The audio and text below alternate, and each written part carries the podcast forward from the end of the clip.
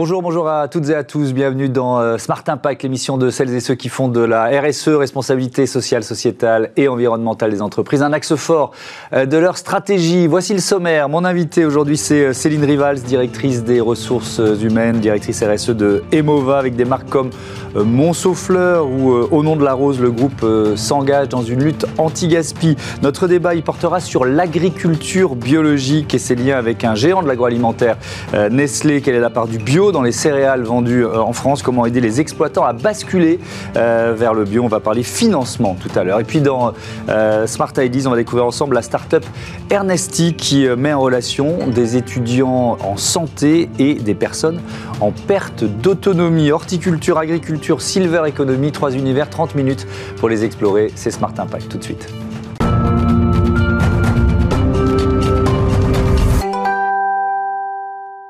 Bonjour Céline Rivals, bienvenue. Vous êtes donc euh, la directrice des ressources humaines, directrice RSE d'Emova Group. Euh, c'est le premier réseau français de vente de fleurs au détail avec des enseignes comme euh, Monceau Fleurs au nom de la rose ou encore Blooms. C'est votre marque 100% digitale. Quelques chiffres, il y a plus de 350 points de vente, un chiffre d'affaires 2021 de 130 millions d'euros en hausse de 9% par rapport à 2019. C'est ça qui est intéressant. ça veut dire que les fleurs ne connaissent pas la crise? Alors c'est en effet un marché euh, très résilient, mhm. le marché du végétal, hein, donc euh, fleurs et plantes, euh, qui a connu une transformation du mode de consommation avec la crise finalement. Donc il y a quand même une évolution notable avec la crise sanitaire, une féminisation, plus d'achats pour soi. donc Emova Group en effet accompagne ces transformations au quotidien. Mhm. Mais c'est un secteur particulièrement résilient. C'était vrai lors des crises précédentes? Comment vous l'expliquez? Alors, c'est, oui, ça a toujours été le, cas. En fait, euh, déjà, on accompagne tous les événements de la vie hein, depuis toujours. Donc, euh, ça va euh, du mariage, des anniversaires, la Saint-Valentin, la mhm. fête des mères. Donc, tous ces grands événements.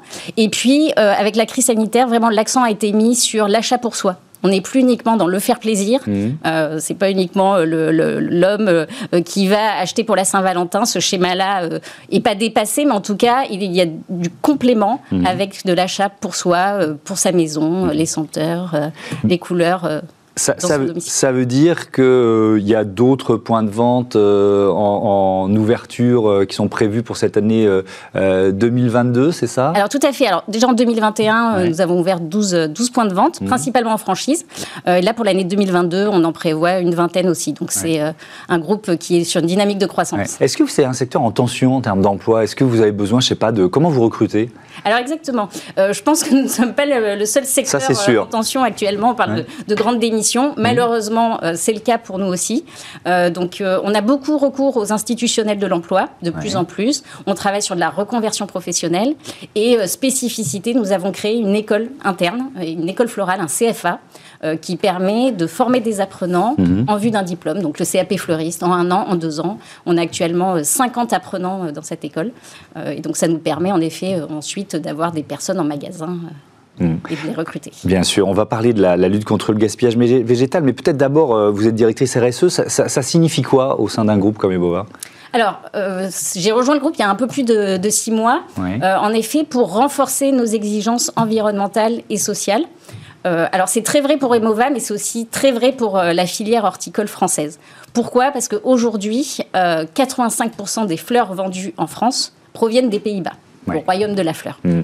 Donc l'objectif pour la filière, et y compris a fortiori, j'ai envie de dire, pour Emova, c'est vraiment d'augmenter euh, la part de fleurs françaises, donc proposer une offre plus durable, avoir recours à des producteurs locaux. Mm-hmm. Euh, par exemple, je un exemple, la pivoine au mois de mai l'an dernier, nous avons vendu des pivoines dans nos magasins, comme beaucoup de fleuristes. Nous avons signé un contrat de production avec un producteur d'Île-de-France et euh, nous lui avons donc acheté les 100 000 pivoines qu'il a pu produire. Donc c'est vraiment là-dessus qu'on va travailler, donc sur une offre durable. On va essayer aussi bien sûr de maîtriser nos impacts environnementaux.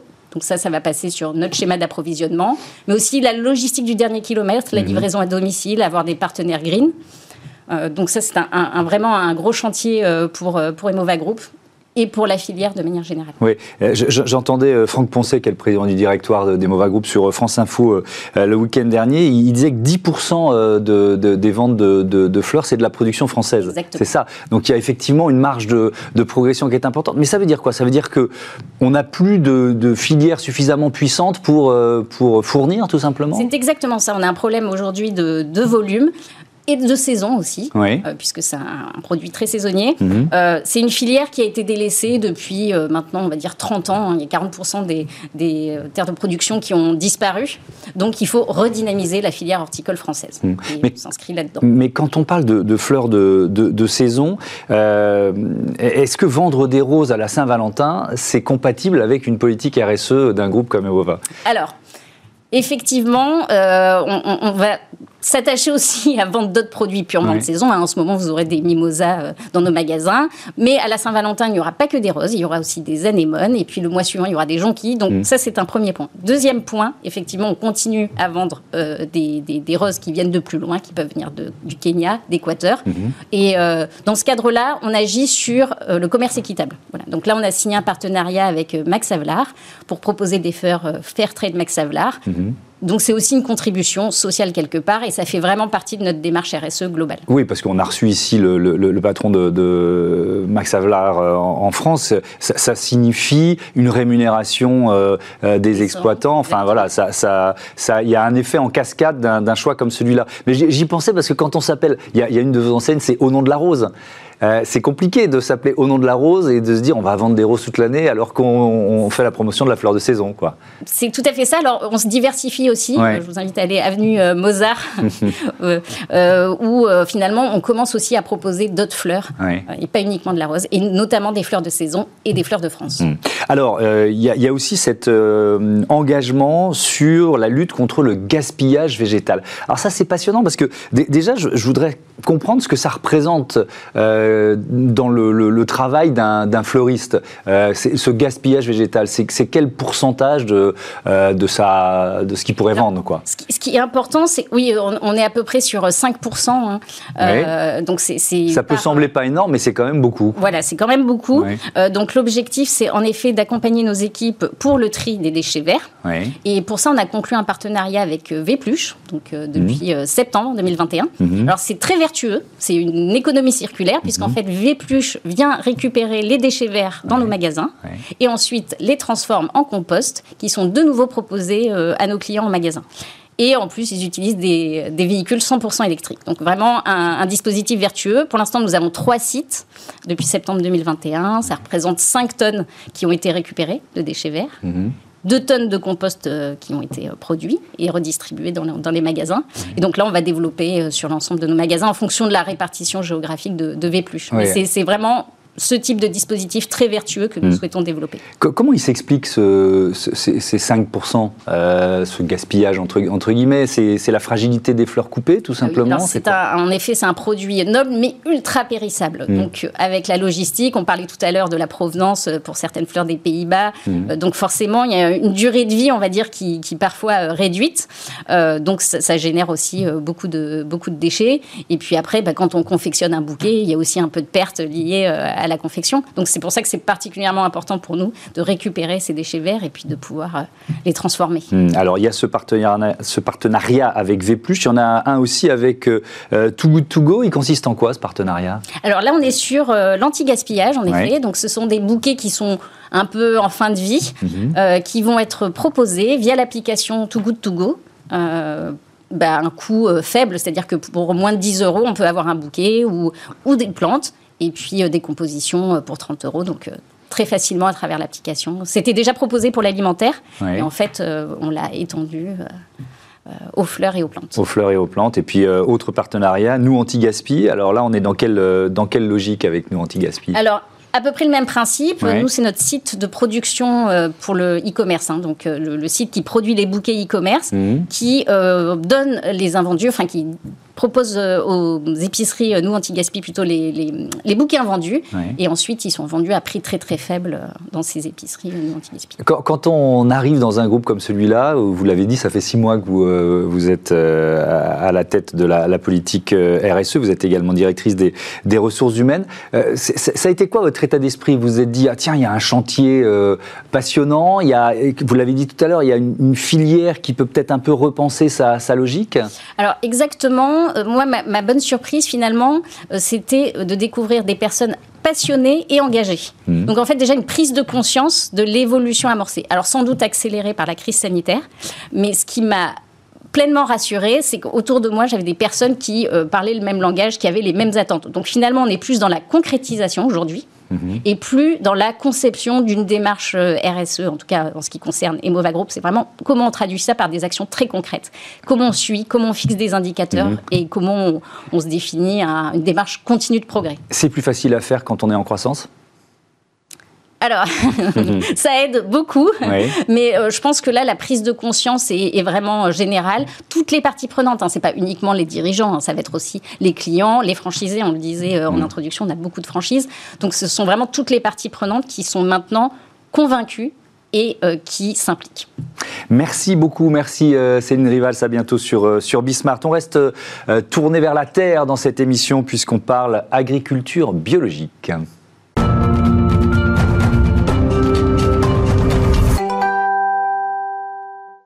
L'agriculture bio, comment la soutenir, comment la développer en France? Voilà le thème de notre euh, débat. Et je vous présente euh, mes invités. Pauline Ancian, bonjour, bienvenue. Vous êtes responsable RSE et euh, bio chez Nestlé Céréales France. Héloïse Estève, bonjour, directrice des partenariats chez Mimosa. Mimosa, leader européen du financement participatif dans le secteur agroalimentaire. Alors je vous propose quelques chiffres pour commencer, pour illustrer notre, notre débat sur le bio. La consommation alimentaire bio euh, en France, chiffre 2020 en hausse de 12,2%. Euh, donc il y a une appétence des, consommateurs. Euh, mais si on regarde les surfaces agricoles utilisées, c'est le terme SAU en France, le bio c'est 9,5%. Et l'objectif à la fin de cette année 2022, Héloïse Estève, c'était 15% des surfaces agricoles utilisées. On ne va pas atteindre les 15%, que les choses soient claires. Pourquoi? Comment ça s'explique? On ne va pas euh, atteindre les 15% parce que, en fait, euh, se convertir au bio aujourd'hui, ça représente des risques pour les agriculteurs. Mhm. Ça prend du temps, ça nécessite aux agriculteurs de se former et donc on doit les accompagner. Et nous, euh, avec Mimosa, en fait, on veut accélérer cette transition agricole, notamment en agriculture biologique, par le financement. Et c'est pour ça qu'on a mis en place cette opération avec Nestlé pour accélérer euh, la, conversion en agriculture biologique de, deux agriculteurs. Et on va détailler évidemment ce, euh, ce, partenariat, mais euh, ça coûte cher. C'est le coût de la conversion qui, qui freine un peu le, le, le, mouvement. comment finalement on a pris ce retard ou pas réussi à, à le rattraper en quelque sorte? C'est pas tant la question du coût qui, qui, est important parce que ça peut vraiment être différent d'une culture à l'autre, d'une mhm. exploitation à l'autre. C'est plutôt la question du risque, parce que comme je le disais, ça nécessite beaucoup de temps ça nécessite aux agriculteurs de se former. Et effectivement, les investissements en matériel mmh. et en financement sont, euh, sont importants. Donc, euh, donc, du coup, on met en place, nous, des actions très concrètes pour pouvoir venir les, euh, accélérer euh, cette transition. Oui, donc c'est un accompagnement qui doit durer dans le temps, si je, si je comprends bien. Pauline Ancien, Nestlé Céréales France a l'ambition, j'ai trouvé ces, ces, chiffres, de s'approvisionner à 100% en blé complet bio en France d'ici 2025. Vous en êtes où aujourd'hui? Vous êtes tout près de ce chiffre Vous en êtes où? Alors, c'est un engagement qu'on a pris depuis l'année dernière. Et le but, c'est de progressivement augmenter nos volumes jusqu'à arriver à ces 100% en 2025. Et à date, on en est à 30%. D'accord, donc il y a encore, euh, il y a encore beaucoup de, euh, de, chemin. Qu'est-ce que vous mettez en place pour atteindre cet objectif? Alors, nous, euh, déjà pour vous redonner un peu le contexte de pourquoi cet objectif, on a la chance et on est très fiers d'avoir deux usines en France qui produisent nos céréales de petit déjeuner. Et on a la volonté... Elles sont basées où? Elles sont basées une à Itancourt, donc dans l'Aisne, et l'autre est à Rumilly en Haute-Savoie. D'accord. Et c'est à Rumilly qu'on produit notre gamme bio. Et on a vraiment la volonté de nous approvisionner le plus localement possible autour de nos usines euh, pour notre blé parce que c'est le premier euh, ingrédient de nos céréales. Et donc, euh, on a la volonté de reproduire ce qu'on a fait sur notre blé non bio, puisque maintenant on travaille avec 129 agriculteurs qui nous approvisionnent et qui sont situés autour de nos usines. Mhm. On veut reproduire la même chose sur notre blé bio. Et donc, c'est pourquoi on travaille avec une coopérative qui s'appelle Oxiane, qui est particulièrement implantée dans ce territoire Auvergne-Rhône-Alpes, pour développer petit à petit notre approvisionnement en blé bio autour de l'usine de Rumilly. Donc il y a d'abord, et ça c'est plus ancien, une logique de circuit court, si je vous entends bien. Exactement. Donc on a vraiment la volonté d'avoir cet approvisionnement le plus local possible autour de nos deux usines. Ça veut dire quoi? Ça veut dire pas plus de, je sais pas, 100 km par exemple Eh bien, par exemple, sur notre blé non bio, c'est une filière qu'on a initiée dès 2016, qui s'appelle la filière préférence. Et aujourd'hui, les 129 agriculteurs qui travaillent avec nous, ils sont situés à moins de 300 km de nos deux usines. D'accord. On en a même Pour vous donner un exemple, autour de l'usine d'Itancourt, une quinzaine qui sont à moins de 25 km. Donc on a aussi du ultra court. Oui, ok, très bien. Donc il y a effectivement ce, euh, ce partenariat euh, avec la coopérative Oxiane, il y a également euh, Intermarché et Mimosa. Qu'est-ce que vous avez organisé? Vous avez mis à contribution les, les clients d'Intermarché, c'est ça? Oui, et les citoyens également. Euh, en fait, on a mis en place donc euh, deux collègues de financement participatif pour deux agriculteurs céréaliers, Martial et Paul, mmh. qui, se situent du coup à, 100, à moins de 100 km de l'usine de Nestlé. Ouais, donc c'est région Auvergne-Rhône-Alpes, hein, c'est ça? Il y en a un qui est en Isère et l'autre euh, en Savoie. En Savoie, Exactement. Et pendant un mois, ça a été durant le mois de novembre dernier, mmh. les consommateurs d'Intermarché, à chaque fois qu'ils achetaient un paquet de céréales Nestlé bio, 20 mmh. centimes étaient reversés en plus dans les collègues de financement participatif de Martial et Paul. Hmm. Ça a rapporté combien? Alors au total, euh, les deux agriculteurs ont récolté 24 000 euros. Hmm. Et ça, concrètement, ça va leur permettre de financer euh, des achats de machines de désherbage mécanique qui est indispensable dans l'agriculture biologique parce qu'ils ne peuvent plus utiliser d'herbicides. Hmm. C'est donc c'est 12 000 euros chacun à peu, à peu, près, c'est ça, Et ça ça, change la donne, ça. C'est euh, pardon, mais c'est beaucoup d'argent évidemment, mais on pourrait se dire c'est pas énorme. C'est à ce niveau de d'investissement que, que le, le, passage au bio peut se jouer? Bah, par exemple, Paul, qui est un jeune agriculteur de 28 ans, il voulait euh, absolument investir dans ce matériel qui coûtait à peu près 15 000 euros. Donc typiquement avec cette opération, il peut l'acheter aujourd'hui. Et il nous a dit, on l'a eu au téléphone pas plus tard que la semaine dernière, il nous a dit voilà qu'il avait reçu un, coup de fil de son conseiller technique de sa coopérative et que c'était comme un cadeau pour lui et que sans ça, il n'aurait pas pu euh, finalement euh, investir dans ce matériel. Pourquoi? Parce qu'il y a une charge d'endettement qui est déjà trop lourde pour les, pour les agriculteurs. Il ne peut pas rajouter cette charge-là? Exactement, exactement. Donc on va essayer de trouver des solutions euh, complémentaires, des coups de pouce pour euh, accélérer euh, mmh. leur conversion. Ces deux agriculteurs, comment vous les sélectionnez? C'est quoi? C'est eux qui, se, euh, qui viennent vers vous, vous, les avez repérés parce que vous êtes dans cette logique de, circuit court? Alors, on a vraiment travaillé en collaboration avec la coopérative Oxiane mmh. et également avec les, les, équipes Mimosa. Et donc, nous, on a voulu soutenir en priorité des agriculteurs qui étaient au plus près de nos usines. Mmh. Donc là, en l'occurrence, Paul, il est à 50 km et Martial et son fils, ils sont à 100 km. on voulait également soutenir des agriculteurs qui étaient déjà engagés dans, ce, euh, dans cette conversion vers l'agriculture biologique, donc il y avait vraiment cet engagement. Pourquoi? Parce que ça fait gagner du temps d'une certaine façon. Euh, on, parlait de la temporalité quand il s'agit de, se convertir au bio, donc ça permet d'aller un peu plus vite s'ils ont déjà amorcé la, démarche. Effectivement, la, conversion au bio, ça prend à peu près trois ans. Et donc, euh, nous, c'était important de soutenir des agriculteurs qui avaient déjà initié cette démarche et qui avaient, voilà, au plus profond de même, la volonté de faire évoluer leurs pratiques, parce que comme l'a rappelé Héloïse, c'est un, un, vrai risque pour eux.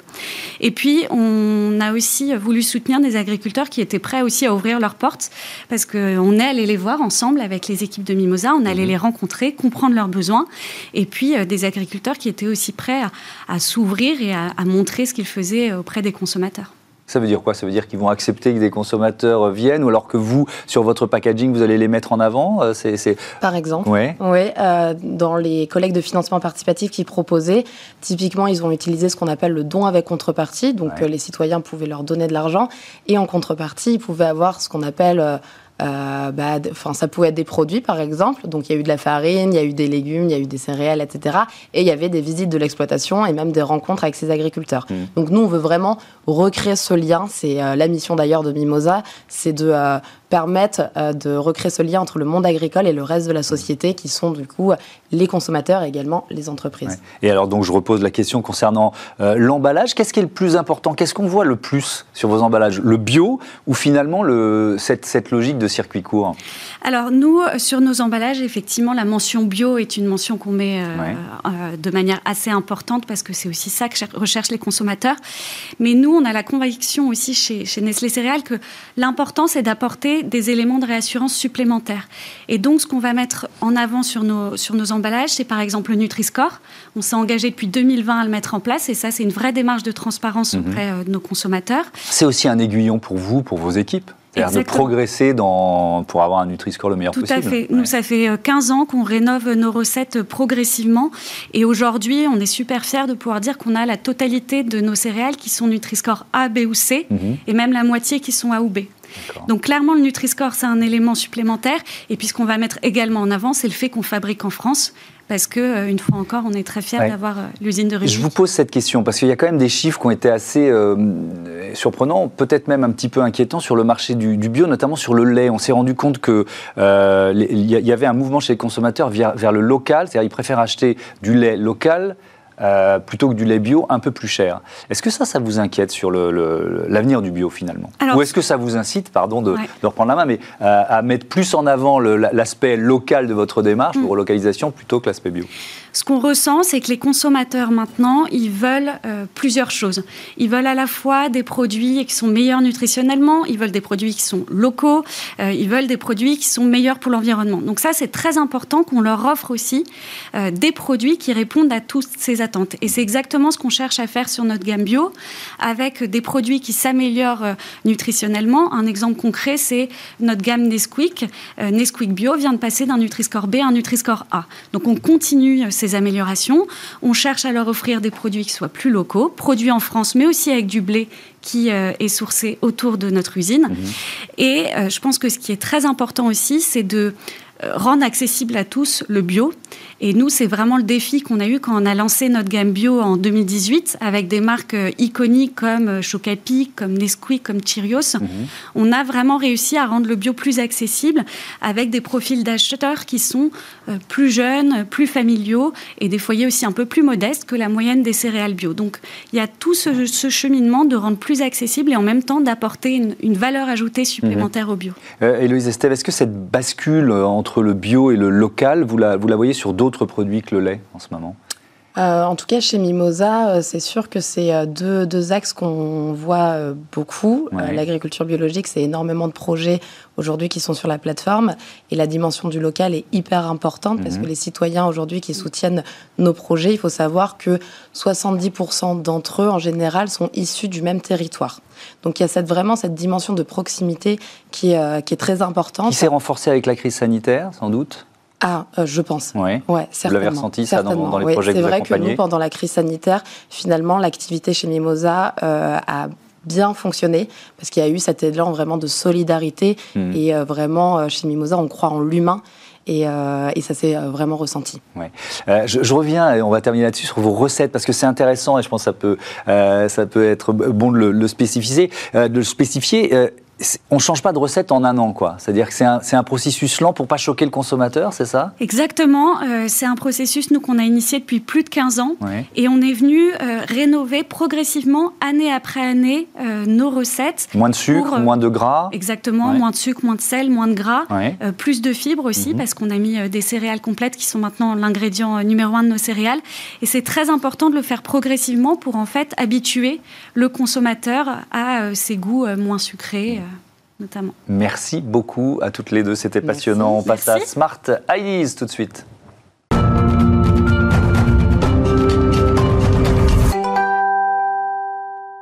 Smart Ideas avec euh, Quentin Zacoyan, le cofondateur d'Ernesti. Bonjour. Bonjour. Bienvenue, vous l'avez euh, créé en 2017 avec votre sœur Séverine, c'est ça? Euh, C'était quoi le déclic?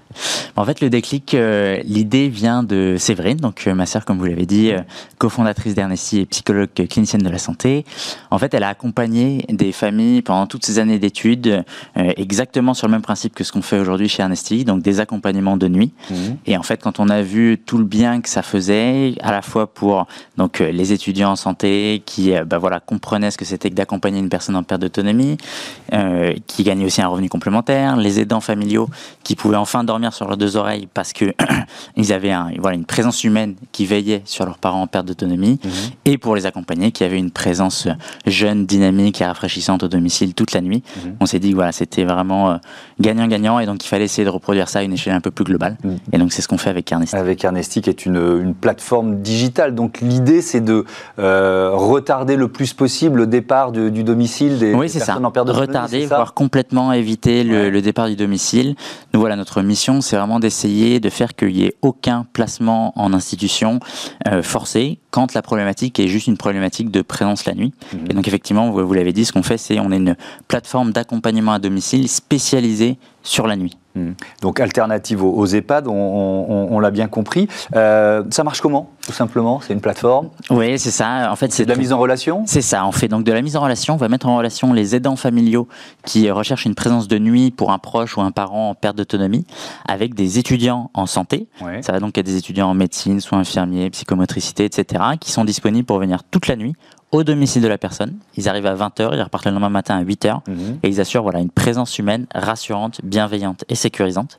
Et si vous voulez, donc nous, notre rôle, c'est à la fois la mise en relation, mais en plus de ça, tout le suivi de l'accompagnement. Mhm. On va en plus de ça, évidemment, proposer une application mobile pour pouvoir permettre à l'aidant familial de gérer et de piloter quotidiennement euh, le maintien à domicile de son proche. double question concernant les, étudiants en, santé. Euh, quels, avantages, combien ça leur rapporte Et puis surtout, est-ce que c'est plus difficile de trouver des volontaires en ce moment quand on voit que l'hôpital public notamment est vraiment en tension? Oui, alors euh, effectivement, deux excellentes questions. Donc, pour répondre sur la première partie sur le revenu de ces étudiants, donc nous on fonctionne via le dispositif du particulier employeur. Donc tous les étudiants sont particuliers employeurs des euh, accompagnés ou des aidants familiaux. Mhm. Donc pour prendre l'exemple d'un accompagnement de nuit standard de 20h à 8h, l'étudiant va être euh, rémunéré 50 euros net. À cela vont s'ajouter 23 euros de cotisation sociale prélevée par le dispositif du CESU mhm. et 15 euros de frais de service TTC pour un asti. Donc ça fait 50 plus 23 plus 15, 88 euros. Mhm. Et en fait, après crédit d'impôt, ça ne revient plus à la famille qu'à 52 euros. Et ensuite, sur la deuxième question de est-ce qu'on arrive à trouver des étudiants, eh bien, écoutez, nous, on a, on a dépassé la barre des 10 000 étudiants inscrits. Euh, et on a pour but de doubler cela euh, en 2022. Euh, et on pense que voilà, vraiment, c'est absolument complémentaire avec toutes les formations. Mhm. tous, les, donc, nous, tous nos intervenants sont exclusivement des étudiants en santé.